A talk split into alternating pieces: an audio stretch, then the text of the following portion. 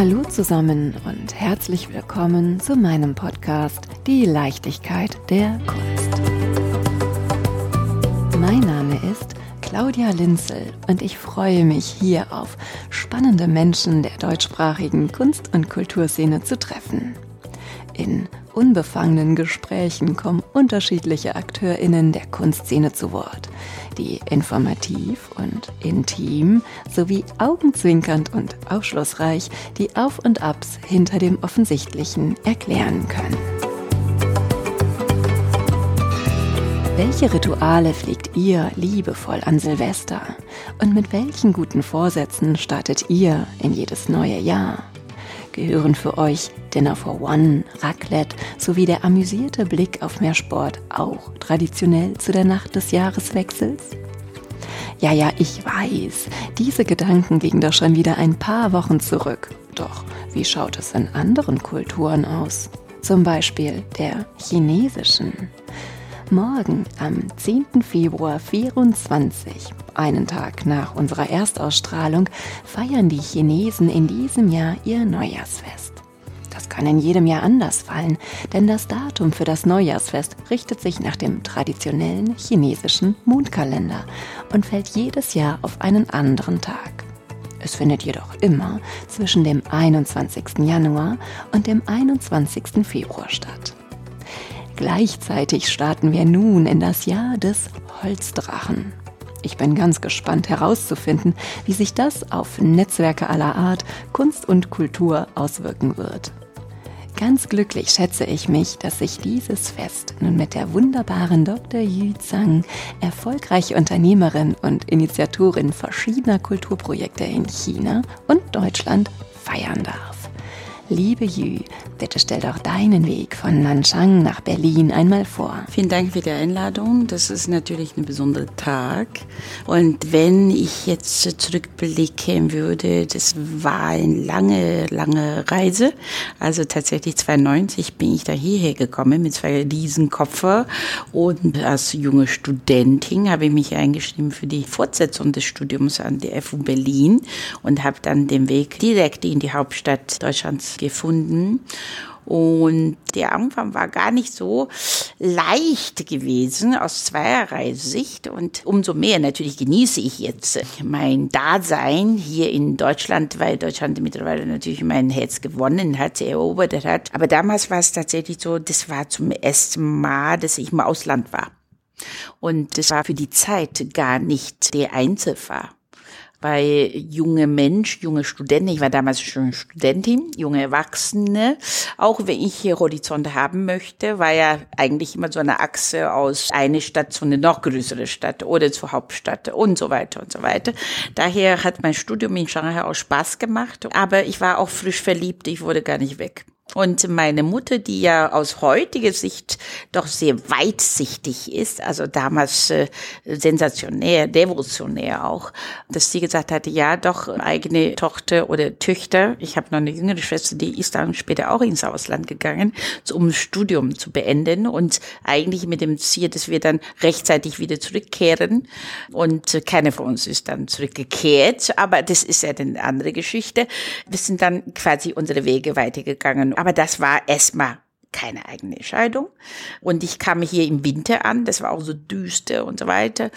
Und dann war es tatsächlich so in dem Studium, wofür ich mich entschieden habe, also Publizistik, nämlich äh, mit dem Schwerpunkt Journalismus, war ich die einzige Chinesin. Das war natürlich eine, eine harte Landung. Das heißt, sprachliche Voraussetzungen waren ja so lala, sagen wir mal, ja. Und Kenntnis über das Land ist auch nicht vorhanden, nicht wirklich vorhanden auf der theologischen Ebene, ja, weil ich einige Monate natürlich Crashkurs Deutsch als Fremdsprache dann äh, machen musste, bevor ich hierher kam haben. Es gab auch eine ganz schön harte Aufnahmeprüfung.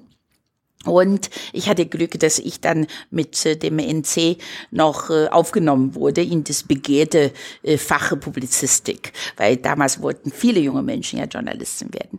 Dass ich später nicht so geworden bin, das ist eine andere Geschichte, das erzähle ich auch gleich. Aber das war am Anfang viele Faktoren, also man, diese geliebte Freundin ist dann nicht mehr da, man hat dann das Heimatland zum ersten Mal so mit großer Entfernung verlassen, dann noch diese Angewöhnungsphase, interkulturelle Unterschiede etc. etc. Das hat einen natürlich so ein bisschen auf auf einmal. Es gab ja sogenannte Kulturschocke, es war da.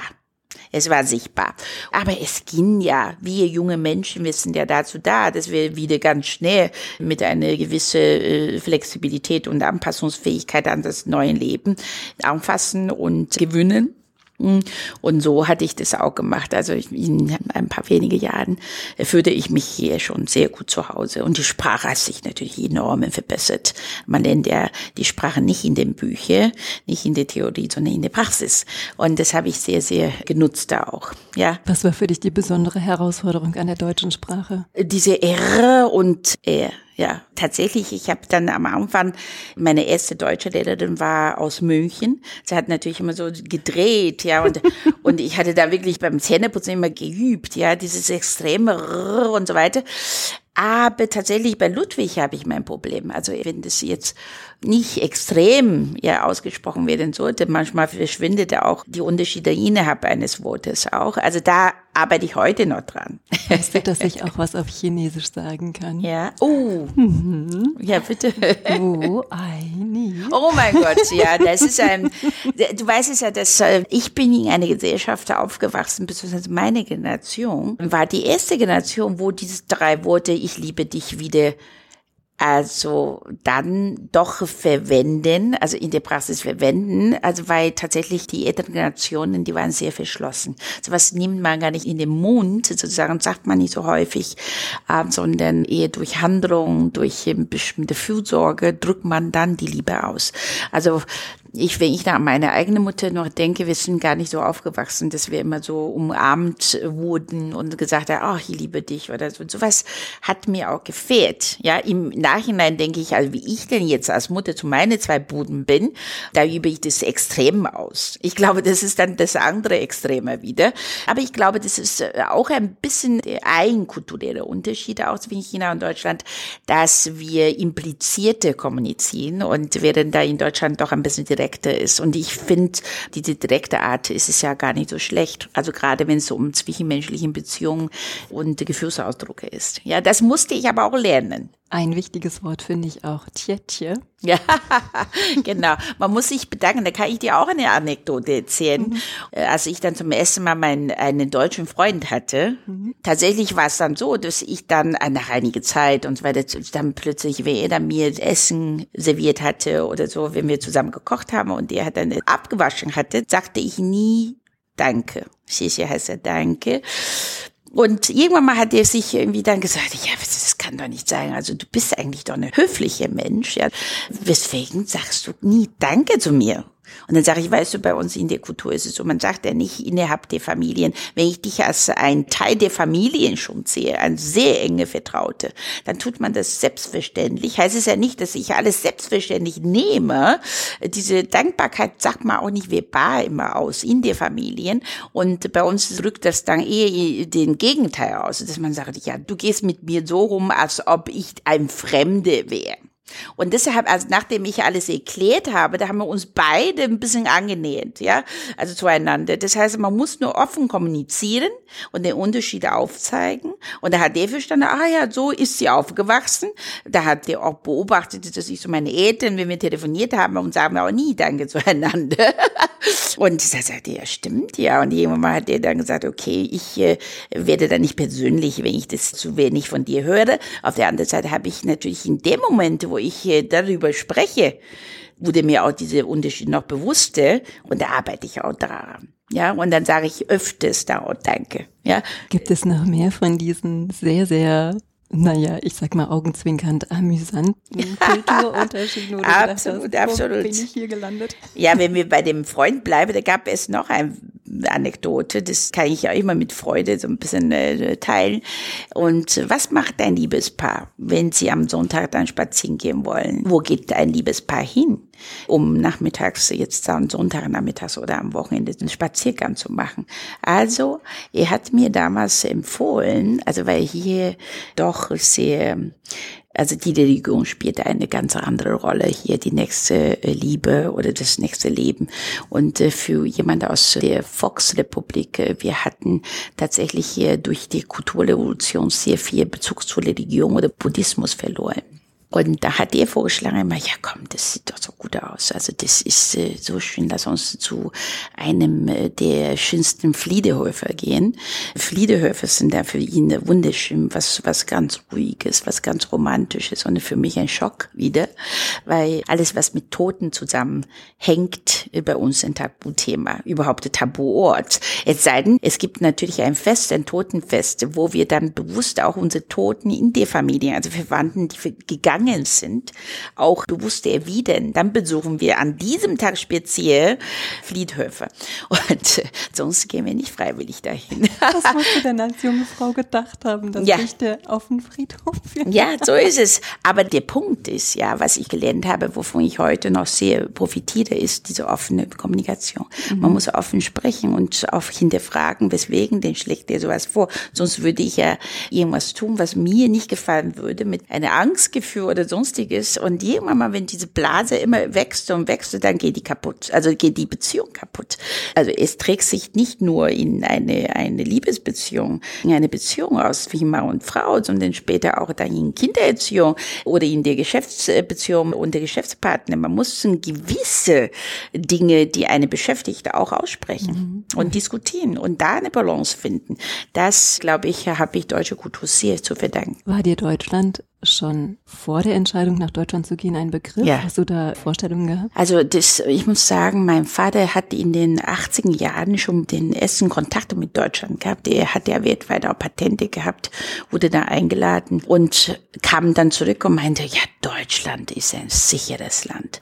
Da können wir ohne weiteres, also Tochter auch mal dahin studieren lassen, weil da schliefen die Leute mit offenen Türen. Ich weiß es nicht, in welchem Bezirk er damals noch übernachtet hätte. Jedenfalls kam man mit diese ganz anderen Gefühl nach Hause und meinte, da fühlt man sich hundertprozentig sicher. Und als ich da hierher kam, war direkt nach der Wende, sicherlich in Berlin war eine andere Umbruch, andere Zeit. Jedenfalls äh, offene Türen in der Nacht habe ich nicht gesehen. ja, genau. Das ist, äh, so schnell kann es sich ändern. Vielleicht nicht unbedingt in Berlin. ja, genau, so ist es. Also vielleicht äh, macht sein, dass es ja in eine niedersächsische ländliche Legion immer noch so ist und so weiter oder so war, aber Berlin nicht. Ich kam aber direkt nach Berlin, muss ich sagen. Deswegen wächst natürlich das Herz auch für Berlin täglich größer und mittlerweile muss ich sagen, Berlin ist dann doch die Stadt, wo ich mich sehr wohl fühle und die ich auch kenne und lieben gelernt habe. Du setzt dich sehr stark für Kunst und Kultur ein. Hast du auch dort als Kind schon Prägungen gehabt? Ja, absolut. Also eine meiner Großväter hat ja Kunst gesammelt schon vor der Kulturrevolution. Allerdings, das war natürlich Tintenmalerei und Kalligraphie, also sehr traditionellen und auch chinesische Vasen, Antiksachen und so weiter. Die sind ja hundertprozentig enteignet worden, als die Kulturrevolution kam. Das war dann 66. Da fing an, da war ich noch gar nicht auf der Welt. Ich bin ja Anfang 70er Jahrgang. Und äh, als ich da auf der Welt war ich noch zu klein, um diese ganzen Enteignungsgeschichte beide Familien, sowohl väterlicherseits als auch äh, mütterlicherseits, äh, live erleben zu können. Natürlich, ich war da physisch, aber natürlich nichts verstanden. Und ich glaube, das war eine harte Zeit für beide Familien. Ja, und deswegen ist meine Mutter auch Judistin geworden. Mal angenommen, der eine oder andere weiß gar nicht so genau, was bei der Kulturrevolution geschehen ist. Kannst du es vielleicht mit ein paar Sätzen umschreiben? Also vielleicht kurz zusammengefasst. 66 bis 76. Zehn Jahre lang dauerte die sogenannte Kulturrevolution an. Das ist angestoßen von der Kommunistischen Partei. Da gibt es auch vier Bände, ja, man kennt das, ne, wie im Westen auch. Und der Rote Garten. Also das sind junge Menschen, die haben an eine bestimmte Theorie festgehalten. Und das war nach dem Motto zugespitzt, viele Art Kulturen, westliche Kulturen, kapitalistische Werte, also die mit Wirtschaft zusammenhingen, das waren alles in einen Eimer geworfen. Also nach dem Motto, ah, der Tradition oder traditionäre Theorien, Philosophie, die spielen keine Rolle mehr. Und man müsste eigentlich alles, also in diese geistige Welt auch revolutionieren. Und äh, da haben die jungen Menschen aus einem Aktionismus, vieles auch natürlich unter damalige politische Lenkung und Erlaubnis sozusagen, vieles kaputt gemacht. Ja, die wurden alles ja reformieren, aber führte dann China zu einem Land, wo Angst überall zu spüren war. Also plötzlich war es verkehrt rum. Also mein Großvater väterliche Zeit war zum Beispiel eine Industriere und hat aber auch gleichzeitig lokal äh, die erste Fachhochschule mitgegründet, weil er sagt, junge Menschen müssen auch frühzeitig lernen, damit die auch bessere Ingenieure werden. Und dann können wir auch Innovation schaffen. Und plötzlich, was war denn das? Also die Leute, die er gefördert hatte, sowohl in seinen Fabriken, also auch jetzt hier auf diese wissenschaftlichen Institutionen, plötzlich standen sie anders ihm gegenüber, haben Sachen sicherlich getan, die ihm sehr weh getan haben, also im Herzen. Und so ist er auch dann frühzeitig leider verstorben. Ja, und das heißt also, es gab erst eine wahnsinnige Umstrukturierung in der Gesellschaft und sehr viel Schaden auch, weil viele, zum Beispiel alle Literaturen oder Tempel, die wurden dann alles zerstört, künstlich auch und von diese Rodegarten und von Revolutionären, die möchte gerne Revolutionären. Aber Gott sei Dank war das dann zehn Jahre später dann äh, doch zu einer Einsicht gekommen, dass es dann zu lange gedauert hat, dass diese, vielleicht diese blindäugige Aktion zu nichts geführt hat. Man Menschen haben das gemerkt, dass es dem Land nicht besser getan hat, ja, sondern äh, rückwärtig. Und China wurde da immer rückständiger und es war auch eine Zeit, wo es sehr geschlossen war. Also China war sehr geschlossen. Die haben überhaupt gar keine internationale Verbindungen zugelassen. Sozusagen im Inland war es auch so, wenn eine Auslandsbeziehung hatte, dann war die Familie auch schon gleich schwarz. Ja, und wir haben aus beide Familien, wir waren pechschwarz. Und deswegen war meine Mutter Judistin geworden. Ihr erstes Ziel war, äh, Reputation bei der Familie herzustellen, wiederherzustellen. Und das ist ihr auch dann gelungen. ja. Und all diese Prägungen, die du ja als junges Mädchen mitbekommen hast, die Spuren waren sicherlich auch noch ähm, zu sehen, als du eine junge Frau warst. Was haben die mit dir gemacht und wie prägt es dein heute hier in Berlin? Ich muss sagen, da war ich vielleicht noch ein bisschen zu jung, um die Kulturrevolution oder sagen wir mal um die Nachwirkung der Kulturrevolution und mein eigenem Leben in Verbindung zu bringen. Ja, was ich merke, ist, ist, dass die Generation dazwischen, das heißt die Elterngeneration, andersrum, dass die große Elterngeneration sehr darunter gelitten haben und die Elterngeneration, die haben eine Angewohnheit gewonnen durch die zehn Jahren, dass die mit Ereignisse über Nacht überworfen werden können. Das heißt, nicht fähig zu sein, Entscheidungen zu treffen, weil sie äh, nicht wissen, was am nächsten Tag passieren könnte. Das kann ganz anders sein. Und das hat die Generation sehr verändert, also meine Elterngeneration.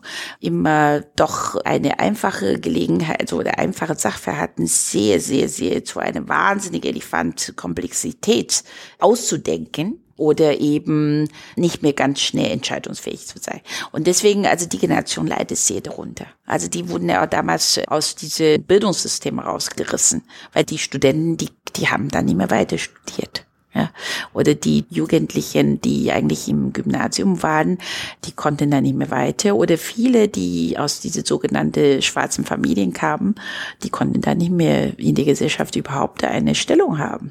Viele sind aufs Land geschickt worden, weil sie umgearbeitet werden sollen als Bauer. Ja, plötzlich Bauer und Soldaten, die waren dann die Helden, während die Kapitalisten und Intellektuellen ganz am Ende der Gesellschaft waren. Das war so eine wahnsinnige Umstrukturierung. Umstrukturierung ist vielleicht nicht das richtige Wort oder zu leichte Wort noch dafür. Ja, aber mir fällt gerade das Wort nicht ein. Ja, was das beschreiben könnte, was für eine gesellschaftliche ähm, Folge das hat. Ja. Ist es dir deswegen so wichtig, dich für Kultur einzusetzen, für den Erhalt von Kulturen? Also vielleicht sagen wir mal so, im Unterbewusstsein, ich komme aus einer Familie, weil wir jetzt so viel Kultur, also durch die Kunstsammlung, durch die Affinität zur Kultur, das war eine sehr kulturgeprägte Familie alle beide. Also sicherlich noch mehr mütterlicherseits, ja. Und das hat natürlich mir als Kind sozusagen was ausgemacht. Sicherlich, also ich hatte außerschulisch noch viel mit Kunst zu tun gehabt. Also mein Großvater hat mir dann zum Beispiel extra Lehre noch organisiert, damit ich malen kann. Nicht jetzt, weil ich dann künstliche Karriere machen sollte oder Künstlerin sein sollte, gar nicht das stand ja schon fest, eigentlich so die in die Wirtschaft. Aber das gehörte dazu.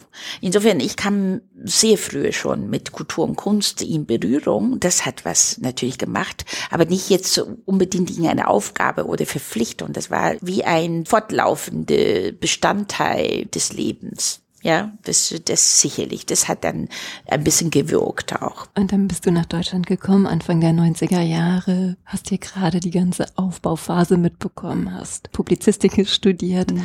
und führst ein riesengroßes Unternehmen, organisierst die GEKA oder hast die GEKA ins Leben gerufen. Genau, das ist natürlich Herzensthema, diese Kulturförderung, Kunstförderung. Und ich habe ja 2008 tatsächlich, ähm, als ich gemerkt habe, ich bin schon eine Weile da. Und ich habe bis dahin tatsächlich auf das Geschäftliche konzentriert. Ja, und äh, dann war wirklich 2008 ein Jahr, wo ich äh, viele Änderungen im Leben, sowohl im beruflichen als auch jetzt im privaten, vorgestoßen hatte, weil da wurde ich eine Umstrukturierung im Leben, also in meinem eigenen Leben. Muss ich denn so viel operativ hinter den Geschäftsterminen hinterher sein? Ja, tatsächlich eine Zeit lang bin ich sicherlich ein paar Jahre hintereinander auch dann 200 äh, Tage im Jahr irgendwo im Hotel geschlafen. Und ich blieb auch auf dem Heiratsmarkt aus Perspektive meiner Mutter äh, äh, hängen. Ich bleib üblich. Ich blieb üblich. Das Kind. Genau, das Kind. Und dann fragt sie natürlich schon, ja, was ist mit dem Kind los? Ja. Und Mitte, Mitte 30 immer noch kein Mann, keine Kinder, das geht ja gar nicht. Und dann ging es schon los. Ja, sehr viel. Wir sind ja impliziert. Und trotzdem, also sie ist ja noch eine bei uns, die diejenige ist, die Hose anhatte. Und hat er immer wieder gesagt, ja, du musst, du musst, du musst. Aber hat ja gemerkt, hm, das reicht noch nicht aus. Da hat sie alle Tanten, Onkel auf mich gesetzt und die ja, die alle Gespräche mit mir gesagt, als meine Großeltern noch lebte, dann waren die auch in jedem Telefonat ging es zur Hälfte der Zeit um dieses Thema. Aber es ist ja nicht so, dass ich nicht wollte. Nur, man muss ja auch den passenden Mann haben, wenn man so viel arbeitet. Tatsächlich äh, Kinder kriegen, das ist ja nochmal was anderes. Also man muss auch Zeit einräumen. Und daher gab es eine Umstrukturierung. Ich hatte davor schon ein bisschen eingeplant und dann 2008 kam auch mein erstes Kind. Und äh, zwei Jahre davor hatte ich geheiratet heiratete und dieses Kind dann. Und als ich dann tatsächlich in der Stehpause war, dann war das so, dass meine dominante Mutter wieder durchgesetzt hatte, dass ich zwei Monate lang tatsächlich fast Wochenbettsituation hatte. Ich durfte das nicht, dies nicht. Die Fenster waren immer zu.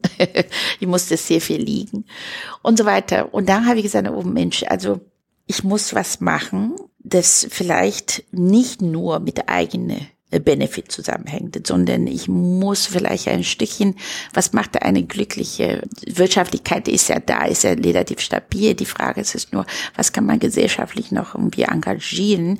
Was macht denn außerhalb äh, des Businesslebens noch mehr Sinn? Ja. Und das ist ja fast wie eine so Mini-Corona-Pause, also Zwangspause für eigene Gedanken auch. Und so kam ich dann dazu, dass ich Ende 2008, also zwischendurch noch zwei Bücher geschrieben. Alles passiert in diese 2008. Dann gab es ein politisches Ereignis. Ähm, wir hatten davor Dalai Lama Empfang von Frau Merkel äh, im Kanzleramt. Das war ein Riesenskandal für chinesische Seite und äh, da gab es eine politische Talfahrt in diesem Jahr auch sicherlich angefangen schon 2007. Und da habe ich gesagt, okay, das ist doch ideale Zeitpunkt auch, sich einzubringen, vielleicht auf eine kulturelle, zivilgesellschaftliche Ebene für die Beziehung zwischen China und Deutschland zu tun. Und so hatte ich dann tatsächlich Ende 2008 dieses GK ins Leben gerufen. Ich wollte eigentlich eine private Stiftung gründen, aber das war ja eine Finanzkrise. Also insofern, mein Hausjurist hat dann vorgeschlagen, dass wir dann doch eine gemeinnützige Förderverein gründen sollen. Und ich habe ein paar Gleichgesinnte angerufen und habe gesagt, ich mache das, ihr müsst nichts machen, aber ich brauche sechs weitere, die, um so eine Förderverein zu gründen, seid ihr dabei. Und die haben nicht lang gezögert und dann hatten wir ganz schnell ähm, schon einen Verein gegründet. Und die, die Frage ist natürlich, also gründen ist immer einfach, ja. Was macht man dann mit Content und langfristige Ziele und so weiter? Und tatsächlich hatte ich dann äh, gesagt, ich fange erstmal peu à peu an und trage auch alleine erstmal. Und ich wollte damals unbedingt schon zeitgenössische Kunst fördern, weil ich hingegen zu meiner Familien Fäbe für ähm, dieses Contemporary Art habe. Und da hatte ich schon zwei Jahre davor schon mein erstes Kunstprojekte schon äh, gefördert, auch gesammelt. Und dann dachte ich mir, vielleicht das ist was, was wir als Fokus machen können. Wir sind noch recht klein, wir dürfen uns nicht verzettern und Qualität muss sein und eine Fokussierung muss her. Und deswegen war das äh, relativ schnell auf zeitgenössische Kunst. Wieso? Weil zeitgenössische Kunst ist ein Bereich, wo man äh, nicht so viel jetzt erklären müsste also nicht so viel übersetzen, ja, Anführungszeichen müsste, weil es ist universale Sprache. Und wenn wir aber jetzt zum Beispiel zeitgenössische Kunst mit traditioneller Kunst aus China vergleichen würde, dann müssen wir viel, viel mehr Aufwand betreiben. Und äh, um Leute überhaupt dahin zu bringen, zu verstehen, was heißt denn Kalligraphie oder Tintemalerei, das ist eine andere Sprache, völlig, ja, völlig anders. Insofern, das war dann klar nach einer gewissen Zeit und habe ich im Beirat noch gegründet, weil ich sage, ja, wenn wir Qualität haben wollen, dann müssen wir die Basis legen. Das Fundament muss ja sehr stabil sein. Und ich komme nicht aus der Kunst und aus der Wirtschaft. Ich brauche Leute, die aus dem Fach kommen. So kam das dann. Und ich bin immer ein Mensch für Vielfältigkeit auch im Denken. Und wir haben nicht nur Professor Patzinger, der ja jetzt von der Stiftung Preußische Kulturbesitz ist, sondern eben auch als Kunstsammler im Board und auch Ökonomen, also die bekannt sind die aber auch einen besonderen Zugang zu Kunst oder Affinität zu Kultur haben, beziehungsweise dass sie dann sagen, ja, der Gedanke ist genau richtig. Also der kulturelle Austausch muss stattfinden. Das muss ja noch mehr Gehör bekommen. Also insofern, da haben wir sehr viele kleine Projekte gemacht und immer aber auch nicht verzettelt, immer gesagt, okay, das ist der Fund und so weiter. Und irgendwann war es dann 2014 und gab es in diesem Projekt, keiner hat gedacht, es wird so, so ein großes Projekt machen würden. Da war es 2014 im Martin Gropius bauten noch eine IWW 1 Ausstellung. Wow. Das ist nicht für uns, muss man sagen, das ist nicht für uns, aber wir haben in der Uferhalle in Wedding 3000 Quadratmeter eine nackte Industriehalle gemietet, um ein Kunsthalle für paar Monate, also solange die AWW-Ausstellung lief, haben wir eine Ergänzungsausstellung gemacht mit weiteren 23 Künstler und Künstlerinnen aus Peking. Die achte Wege. Ich muss sagen, dass Martin Gropius Bauten hat damals ja die AWW-Ausstellung sogar noch verlängert, also genau auf einen Tag, wo wir unsere Ausstellung geendet haben. Das war tatsächlich so, es hat sich so umgesprochen. Also wir waren im FATS in Süddeutsche immer auf Feuilleton-Titelseite. Das war so gut. Also dank den Kuratoren. Ich war ja nur die Initiatorin, die die grobe Idee hatte, die das Mitte zusammengekratzt habe und äh, so dass das Projekt äh, umgesetzt werden kann. Aber die Kuratoren, die haben natürlich die fachliche Qualität sehr, sehr geprägt und das war super. Das waren drei Kuratoren, die im jeweiligen Bereich, also zwei Deutsche und eine Chinesin, ähm, die im jeweiligen Bereichen bekannt waren und sehr gut waren, aber auch kontrovers waren. Und das war die Qualität, die schlussendlich zu dem Erfolg geführt hat. Wir hatten tatsächlich äh, Besuche, die gleichen Ticketspreis gezahlt haben wie bei Martin Kopius. Wir hatten Überschuss. Wir waren total übertroffen. Das Ziel war übertroffen, so dass wir diese Anfangsinvestition mindestens ein bisschen wieder zurückbekommen konnte. Also war ganz cooles Projekt. Und dann kamen die ersten Institutionen, die haben gesagt, ja, was, wer ist denn GK? Ausgesprochen Gesellschaft für deutsch-chinesischen kulturellen Austausch e.V. Eigentlich viel zu lang. Ja, wir haben dann irgendwann mal abgekürzt als GEKA. Und wie seid ihr denn? Wieso gibt es euch plötzlich und macht ihr so ein cooles Projekt? Ja, auch heute, vor einigen Tagen saß ich noch mit jemandem zusammen, die eine, vor einem Leasingunternehmen eine Kunstsammlung aufgebaut hat. Die hat gesagt, was? Die achte der Wege, so hieß die, die Ausstellung, die achte der Wege in den Wuferhalle in Wedding 2014 ist vor euch und sage ich, ja, so hat sich total umgesprochen und ich glaube, das war sehr spannend. Und nochmal, ich glaube, was ich gelernt habe in der Kunstszene, ist, dass wir tatsächlich also Projektmanagement nicht anders ist als jetzt in der Wirtschaft. Man muss tatsächlich die Budget kontrollieren, ja. Man muss äh, das geht so einsetzen an wertvolle Stellen. Zum Beispiel, man darf nicht immer in Kuratoren oder Qualität der Ausstellung dann sparen. Wiederum, man darf auch nicht verschwenderisch sein. Und mit dieser Wissenschaft, also diese wirtschaftliche, praktische Denken und Anpackungspraxis, also Praxisorientiertheit, habe ich dann die Projektsteuerung in die Hand genommen ich habe gesagt, nee, hatte ein Kurator zu mir gesagt, wir hätten gerne ein Kino in der Ausstellung. Da sage ich, nee, tut mir leid, also das geht ist nicht da. Ja, wir müssen mit einer anderen Lösung finden, aber die genauso spannend sein könnte. Da haben wir wieder umgebastelt und so weiter. Ich glaube, manchmal ist es nicht schlecht, wenn man in Kunstbetriebe vielleicht ein bisschen mehr betriebswirtschaftliche, diese Management-Know-how noch zulässt. Und dann ist es eine ideale Kombination zwischen Rationalität und Emotionalität. Aber aus der wirtschaftlichen Sicht muss man auch das zulassen, was verrückt ist. Also die Gedankengänge oder die Praxis, wie ein Kurator einen Sachverhalt anfasst, das ist sicherlich anders. Man geht andere Wege ja, kommen wahrscheinlich zum gleichen Ziel, aber andere Wege. Das muss man auch mal zulassen und das muss ich auch sehr viel lernen. Und deswegen äh, bin ich ein großer Fan von dieser interdisziplinären Networking. Und das bereichert einen so unglaublich, dass ich dann manchmal denke, eigentlich Top-Managerinnen, Unternehmerinnen, die müssen doch ein bisschen mehr mit Künstler, Kuratoren, Museumsdirektoren und so weiter ins Gespräch kommen. Also es muss nicht jeden Tag sein, auch nicht zu häufig, aber ab und zu mal, ja, ein, zwei Mal im Jahr, das wird die sicherlich auf eine andere Sichtweise bringen. Manchmal gibt es andere Anregungen und die eigene Entscheidungsfindung in der Wirtschaft. Jedenfalls, ich bin große Nutznießerin von dieser Kombination. Also ihr bringt zeitgenössische chinesische Position nach Deutschland und auch umgekehrt? Wir haben sogar, was noch kritisch war mit Lockdown und so weiter in China, die neuen Leipziger Schule in einem privaten Museum als Gruppenausstellung gezeigt. Toll. Ja, weißt du wieso? Hm? Weil in den letzten drei, vier Jahren gab es nichts über deutsche Kultur und Kunst. Und das war uns ein Bedürfnis, GK ein Bedürfnis, dass wir da was machen. Also wenn das jetzt auf staatlicher Ebene nichts passiert, dann müssen wir aus, aus Mitte der Gesellschaft, aus der Zivilgesellschaft, mit unserer privaten Wirtschaftskraft was Sinnvolles auch anstoßen. So war das zwar nicht so groß, wie ich anfangs geplant habe, weil wir natürlich auch durch die Krisen hat das Budget nicht mehr ausgereicht. Ja, wir mussten einiges äh, reduzieren, aber das war ja also beinahe 1000 Quadratmeter.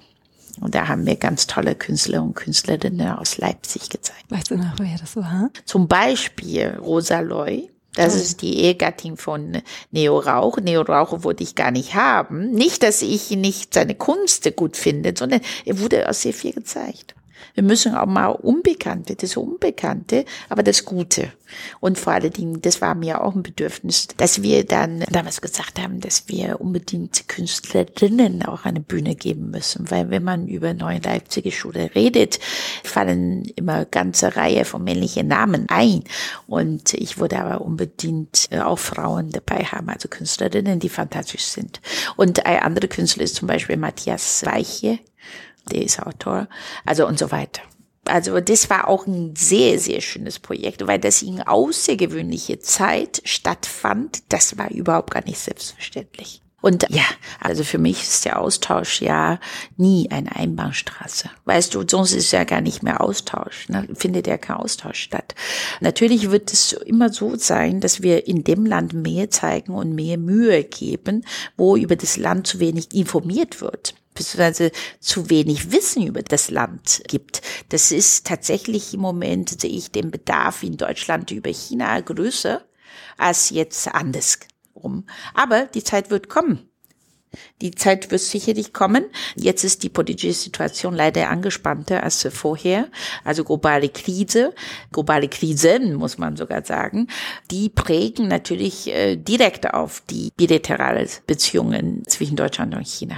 Und sobald das so ist, in der Wirtschaft wird auch große Änderungen geben. Das wird peu à peu stattfinden. Aber wenn wir über Lieferkette und so weiter und so weiter reden, dann ist es tatsächlich so, dass wir noch mehr Bedeutung an oder Aufmerksamkeit an den kulturellen Austausch zwischen beide Länder schenken sollen und müssen sogar. Und wir müssen im Dialoge bleiben. Ja, wenn das politische Vehikel nicht funktioniert oder wenig funktioniert, dann müssen wir ein bisschen dafür sorgen, dass das Interesse für das andere Land nicht verloren geht. Das geht uns allen was an, weil wir leben in eine Global Village. Also das geht gar nicht mehr. Ich kann in meinem Leben so wo nicht ohne China denken, aber auch ohne Deutschland wird es auch nicht mehr gehen. Also insofern, ich denke mal, da müssen wir vielleicht manchmal vermisse ich in der Politik auch diese Vogelperspektive. Wir sagen, wir leben doch schon so eng miteinander verflochten. Wie wäre es denn, dass wir unsere eigenen Interessen so ein bisschen also reflektieren und ein bisschen mehr Verständnis für das andere noch bringen und dann ein bisschen mehr lösungsorientiert zu, aufeinander zugehen, statt jetzt den Finger hochzuheben und äh, immer zu kritisieren. Ich glaube, man muss konstruktiver miteinander zusammenarbeiten. Und da schätze ich natürlich diese offene Art auch, aber durchaus, ich bin ein Mensch für Offenheit, aber mit eine wahnsinnige asiatische Fingerspitzgefühl. Und ich glaube, das ist auch eine Mischung. Wenn man das gut praktiziert in der Politik, dann hat man auch mehr davon. Also dieses Fingerspitzengefühl und dein Talent, die richtigen Menschen zusammenzubringen, dürfte ich ja im letzten Jahr erfahren bei deinem Female Impact mhm. Summit. Ja. Ein Treffen wirklich großartiger Frauen aus Wirtschaft, Kunst, Literatur, eigentlich eine große so Wissenschaft, genau. Medien, genau. Na, tatsächlich, vielen Dank, dass du das sagst und das sagen die Teilnehmerinnen tatsächlich auch. Und dann denke ich, da ist es ja das Grundprinzip, wie ich gerade gesagt habe, also eine Mischung aus allen Bereichen. Man lässt es auch zu, man lässt die Grenzen fallen, sicherlich für ein paar Stunden. Und da waren ja Konzernvorständinnen bis hin zu junge Gründerinnen und Journalisten und äh, Museumsdirektorinnen oder Hochschulpräsidentinnen und da haben wir auch noch Minister und Ministerinnen, also und so weiter, Politiker, Politikerinnen. Und das war eine sehr schöne Mischung. Allerdings war der Fokus tatsächlich zu 80 Prozent auf die Wirtschaft. Also die Teilnehmerkreis, das ist überwiegend aus der Wirtschaft, aber die 20 Prozent haben wir zugelassen. Und das ist, na, was heißt, haben wir zugelassen? Haben die Teilnehmerinnen zugelassen. Das heißt, ich konzipiere so, das ist nämlich ein einziges Projekt, das ich auch kuratieren darf, in Anführungszeichen. Sonst selber Kunstprojekte darf ich ja gar nicht kuratieren. Insofern, das ist auch ein zweites Herzensthema, Frauen Impact. Ähm, ich rede gar nicht mehr über Empowerment, weil das dieses Frauen befähigen, was sollen wir denn befähigen? Wir haben ja Fähigkeit, ja, wir haben genug Fähigkeiten. Die Frage ist ja, wir sollen uns tatsächlich ein bisschen mehr von anderen Frauen inspirieren lassen, erstens. Zweitens, dass dass wir untereinander noch mehr handfeste zusammenarbeiten sollen und gegenseitig unterstützen sollen. Das soll überhaupt gar keine Floskel sein, sondern sagen, ja, wo können wir leer miteinander Synergie finden, gegebenenfalls auch zusammen, weil sei es jetzt nur ein Gespräch, dass ich Anregungen sammle und da bin ich schon sehr dankbar. Es ist ja nicht so, äh, wenn ich jetzt auf eine technisch orientierte Mensch treffe oder KI-Expertin, wow, da bin ich ja wirklich, also mit ganz anderem Gefühl kann man wieder rauskommen. Ich glaube, diese Offenheit, dass man nicht nur auf Generation äh, Legion, Legionen, Funktionalitäten und Größe des Unternehmens etc. etc. Also es gibt so viele Kriterien als Einschränkungen für eigene Blase und die müssen wir einmal fallen lassen und dann gibt es natürlich einen ganz tolle Austausch und es hat ja eben auf dem Female Impact Summit stattgefunden und das wird in ein paar Tage wieder soweit sein. Dann gibt es einen zweiten Female Impact Summit und diesmal werden wir auch wieder 120 Frauen haben, mit einem tollen Mix, sogar mit Mini-Delegationen aus der Schweiz und aus Österreich auch. Das ist wirklich für die gesamte Dachregionen wieder von Konzernvorständinnen und Gründerinnen bis zu Politikerinnen und Journalistinnen, Chefredakteurinnen, aber auch männliche Chefredakteurinnen oder Stellvertretende, die sind herzlich willkommen. Die haben auch eine bestimmte Panel zu besetzen und ich finde, das wird denen auch total Spaß machen, weil wir auch äh, tatsächlich an diesem Abend nicht nur uns vernetzen, sondern man muss ja auch zum Anfang des Jahres ja, gerade weil das ja chinesisches Neujahr ist, äh, uns auch mit die Inhalte auftanken, so dass wir das neue Jahr sinnvoll gestalten können. Was bedeutet denn der Holzdrache? Oder was bedeutet der Drache? Das Jahr des Drachen es ist normalerweise in chinesischer Augen tatsächlich ein Jahr mit Weiterblick, mit Zielstrebigkeit, mit Kraft, ja, verbunden. Und daher denke ich, also ich wünsche uns auch allen ein sehr kraftvolles und zielführendes Jahr in alle Hinsichten, sei es Politik, Wirtschaft und auch für unser Thema Kulturgesellschaft. Liebe Jü, ich danke dir ganz herzlich, dass du dir an diesem besonderen Tag hier Zeit genommen hast. Ich bin sehr, sehr gespannt, mit welcher Kraft du dann in das chinesische und auch das europäische 24 starten wirst. Danke, wünsche dir auch ein gutes Liebe Jahr. Jü, vielen, vielen Dank für deine Zeit. Das war ein Fest. Liebe Claudia, danke.